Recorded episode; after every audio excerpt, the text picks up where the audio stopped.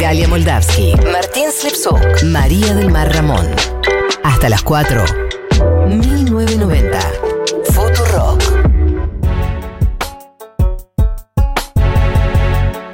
2020, seguimos en 1990. Recuerden que todavía falta la educación sentimental del Mato, donde vamos a llorar como colectivamente.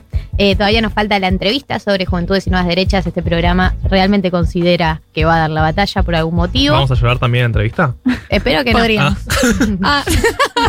mi, nivel de sensibilidad. Espero que no, claro que sí. Podríamos llorar por todo. Vos en off. Lloraban. Eh, este es un- mi chiste titular, el de la voz en off. Así que si lo repito muchas veces es porque me parece graciosísimo hacerlo todo el tiempo. Eh, y vamos a entrar ahora en el glosario de economía sobre un tema que eh, la verdad no sé mucho y voy a hacerte muchas preguntas, que es la soja. Hashtag la soja. Así como vos me vas a hacer preguntas, pueden mandarles oyentes Ah, a, sí. a la app o donde quieran.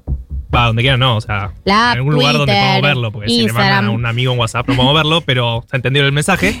Eh, porque hoy vamos a hablar de la soja. Y a mí me pasaba como a vos, ¿sabes? Porque uno piensa que, uno, ustedes básicamente deben pensar que yo, como economista, sé de todo lo que tiene que ver mínimamente con economía, como por ejemplo el campo. Por supuesto. Exacto. ¿No lo, no lo sabes? Espero que Y hubo una época en la que no sabía tanto como ahora, ahora sé poco, Ay, ¿cómo sabe Marto? pero eh, hay un montón de prejuicios o demás, y saben bastante poco del campo, me parece. Sí, totalmente. Yo sé, eh, voy a decir, o sea, me voy a, me voy a tirar al agua con esto. Colombian. Eh, yo sé que no sé, pero he repetido muchísimas veces, tienen las silobolsas guardadas. tienen ahí las silobolsas. Sé qué significa exactamente lo que estoy diciendo. Probablemente no, pero, pero lo he repetido. O sea, Buenísimo. yo aprendí lo de las silobolsas cuando hubo todas esas noticias de, Claro, de lo- de- de los robos a las silobolsas. Ahí aprendí lo que era una silobolsa. Y también conozco la palabra commodity, porque queda muy cool decirlo en una conversación. Tipo, aumentaron el precio de las commodities. Por eso estamos, tenemos un, un- un presupuesto estabilizado en este momento. Tenemos las reservas muy bien porque aumentó el precio de las commodities. Bueno, vamos a intentar profundizar un poco sobre las commodities y el presupuesto, sobre todo. Eh, vamos a empezar de cero. La soja llegó a los 600 dólares por tonelada. Y ustedes dirán, ¿eso es mucho? ¿Eso es poco? ¿What, what the fuck? ¿Qué es? Es mucho. Es, ¿Es mucho. mucho? El récord histórico es 650. Ah. Se dio en 2012. Eh, con Macri rondó los 300, 400. Y a fin del año pasado empezó a despegar. Y ahora llegó a los 600 dólares. ¿Por qué? ¿Por qué? ¿Por qué es- está tan alta? esa es una buena pregunta. Hay tres mini causas que podríamos ahondar en ellas. Pero La ninguna es 100%, las tres son posibilidades. Multicausal, ciencia Bien, social. es más complejo. Es más complejo. Eh, la primera, hay un país muy importante que se llama China, no sé si lo conocen, eh, que compra mucha soja a nivel mundial. No sé si se enteraron, hubo un virus el año pasado, Sí. bajó mucho el consumo de casi todas las cosas, porque se cerró el mundo durante un par de meses, y China ya empezó a consumir un montón más. O sea, China bajó y subió. Y esa subida de China es increíble y está bastante puntos por encima de lo que estaba antes de la pandemia. Claro. ¿Entiendes? O sea, tiene un cuando crecimiento. volvieron a consumir, volvieron a consumir mucho más. Claro, tiene un crecimiento bastante importante. Y ese crecimiento bastante importante conlleva a que esté consumiendo más sojas, así como otras commodities. Guiño. ¿Cuáles son las otras commodities? ¿Qué son las commodities? Podemos explicar mejor. Ay, son gracias. esos- Yo dije, que sabía usar la palabra en una conversación, Claro. no dije que sabía definirla. perfecto. Las commodities son esos bienes que no importa cómo se vendan, siempre tienen como un estándar mundial. Entonces se pueden negociar en distintas bolsas del mundo. eh, y vos sabés que si estás comprando soja en Chicago o soja en la bolsa en Nueva York o, bols- o en la bolsa de Japón, estás comprando más o menos la mismo. ¿Se entiende? O sea, no es una, eh, una obra de arte, sino que es algo que es estandarizado. Generalmente, producto del campo, por ejemplo, oro, minerales. ¿Se entiende? Ok. Eh, cuestión, ¿por qué suben las commodities? Bueno, son los insumos básicos para casi toda la industria. Como decíamos, alimentos, cobre, oro, demás, que se usa para la producción, ¿sí? Entonces, China cuando crece, significa que produce más. Si produce más, significa que consume más materias primas, por ende consume más commodities. Y si consume más commodities China, que es un mercado inmenso, casi el más grande del mundo, podemos decir que al haber más consumo va a subir el precio. Bien, ¿y ahora nos importa particularmente China por lo que creció, por su rol en el mundo, o siempre fue tan trascendente cuánto consume China para el aumento de las commodities? En las últimas décadas siempre fue muy importante el consumo de China, especialmente para nosotros Latinoamérica, Que que somos full materia prima. somos full materia prima, eh, y nuestro principal comprador de, de productos del campo es China, justamente. Bueno, pero no es la única causa por la que está subiendo la soja. Esa es la primera. La segunda es la liquidez mundial. ¿Qué quiere decir esto? Después de la crisis, así como China creció un montón, también hay muchos países que empezaron a inyectar dólares o monedas en sus mercados, ¿sí? La famosa maquinita Sí. empezaron a emitir. ¿Qué significa que empezaron a emitir? Hay más dólares en el mundo. Cuando hay más dólares en el mundo, así como cuando hay más pesos en la Argentina, hay inflación y sube el, el precio de las cosas. Cuando hay más dólares en el mundo, hay inflación también y suben los precios de las cosas. Pero en este caso no sirve esa inflación, no como la de acá. Esta es good inflación. Good inflation. hay buena inflación y hay Como las grasas inflación. buenas de la palta. Las grasas buenas y las grasas malas. Claro, entonces, no es que eh, no es que es el único motivo, pero al haber muchos dólares y todos los bancos centrales del mundo están inyectando plata para que la economía se recupere, genera que los precios de estas commodities suban también. Bien, Y vamos a la tercera, así como antes hablamos de liquidez, ahora vamos a hablar de sequía, la Bien. contraparte. sí. Hubo sequía un poco en la Argentina, pegó, pero no tanto, pero pegó más en otros países. Entonces nosotros reemplazamos a todos los Entonces secos. nosotros reemplazamos a otros productores como Paraguay, Brasil, Estados Unidos. ¿Se entiende? Sí. Entonces al haber sequía aparte sube el precio. ¿Por qué? Porque hay menos cantidad. Bien, oferta y demanda. Oferta y demanda. Hermoso. Eso Todo no. eso se reúne en que ahora la soja está alrededor de los 600 dólares. ¿Y podemos esperar que continúe alta o es completamente impredecible eso? Porque quiero saber cuánto me puedo ilusionar con un nuevo 2003. Bueno, eh, 2003, igual el boom de las commodities fue después. ¿2005? Eh, el Bueno, precio más alto fue 2012. Está bien, Ah. pero Pero todos asociamos el la boom de las commodities, recuperación. primer kirchnerismo. Claro, asociamos, al de primer kirchnerismo. Eh, y ahí les tengo una mala noticia. No, Los shocks positivos, como este, ¿sí? estos precios por las nubes, sí, no duran. Claro.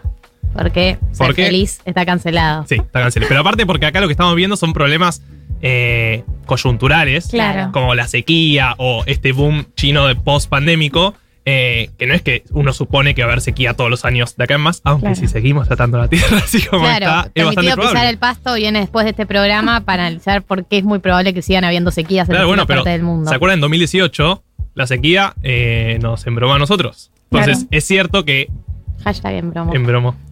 Iba a decir jodió, pero sentí que estaba al aire y no Y podía alguien te decirlo. podía cancelar. Sí, la gente me voy a cancelar. Eh, entonces, eh, la sequía nos puede molestar a nosotros, como así puede molestar a otros países. Y es algo que tenemos que tener en cuenta porque uno no puede basar su economía solo en un producto que dependa del clima en el mundo en el que estamos viviendo. Eh, de hecho, llegó una pregunta de Juan, que te la hace a vos, pero bien se la podría hacer a Martín Guzmán, porque dice, ¿cómo hacer cuando un país pone a su disposición todos sus recursos económicos en la soja y de pronto puede caer el precio internacional? Nuestra economía se desploma de pronto. Bueno, eso pasó en 2018, ¿se acuerdan? La crisis eh, cambiaria que sufrió el gobierno de Macri en gran parte fue hubo una sequía muy fuerte. Después vino todo lo que sabíamos de que había pocos controles de cambios y demás. Nulos Pero- controles de cambio. Sí. Eh, pero bueno, eh, la, la disparada de esa crisis fue hubo una sequía muy importante. Claro. Y eso no va a pasar de ahora en más. Como siempre. Puede volver a pasar. Sí, siempre la sequía es. Bueno, no sabes bien cuándo hay sequía, puedes analizarlo, pero no a largo plazo. Eh, entonces, sí, Juan, para contestar tu pregunta, no se puede.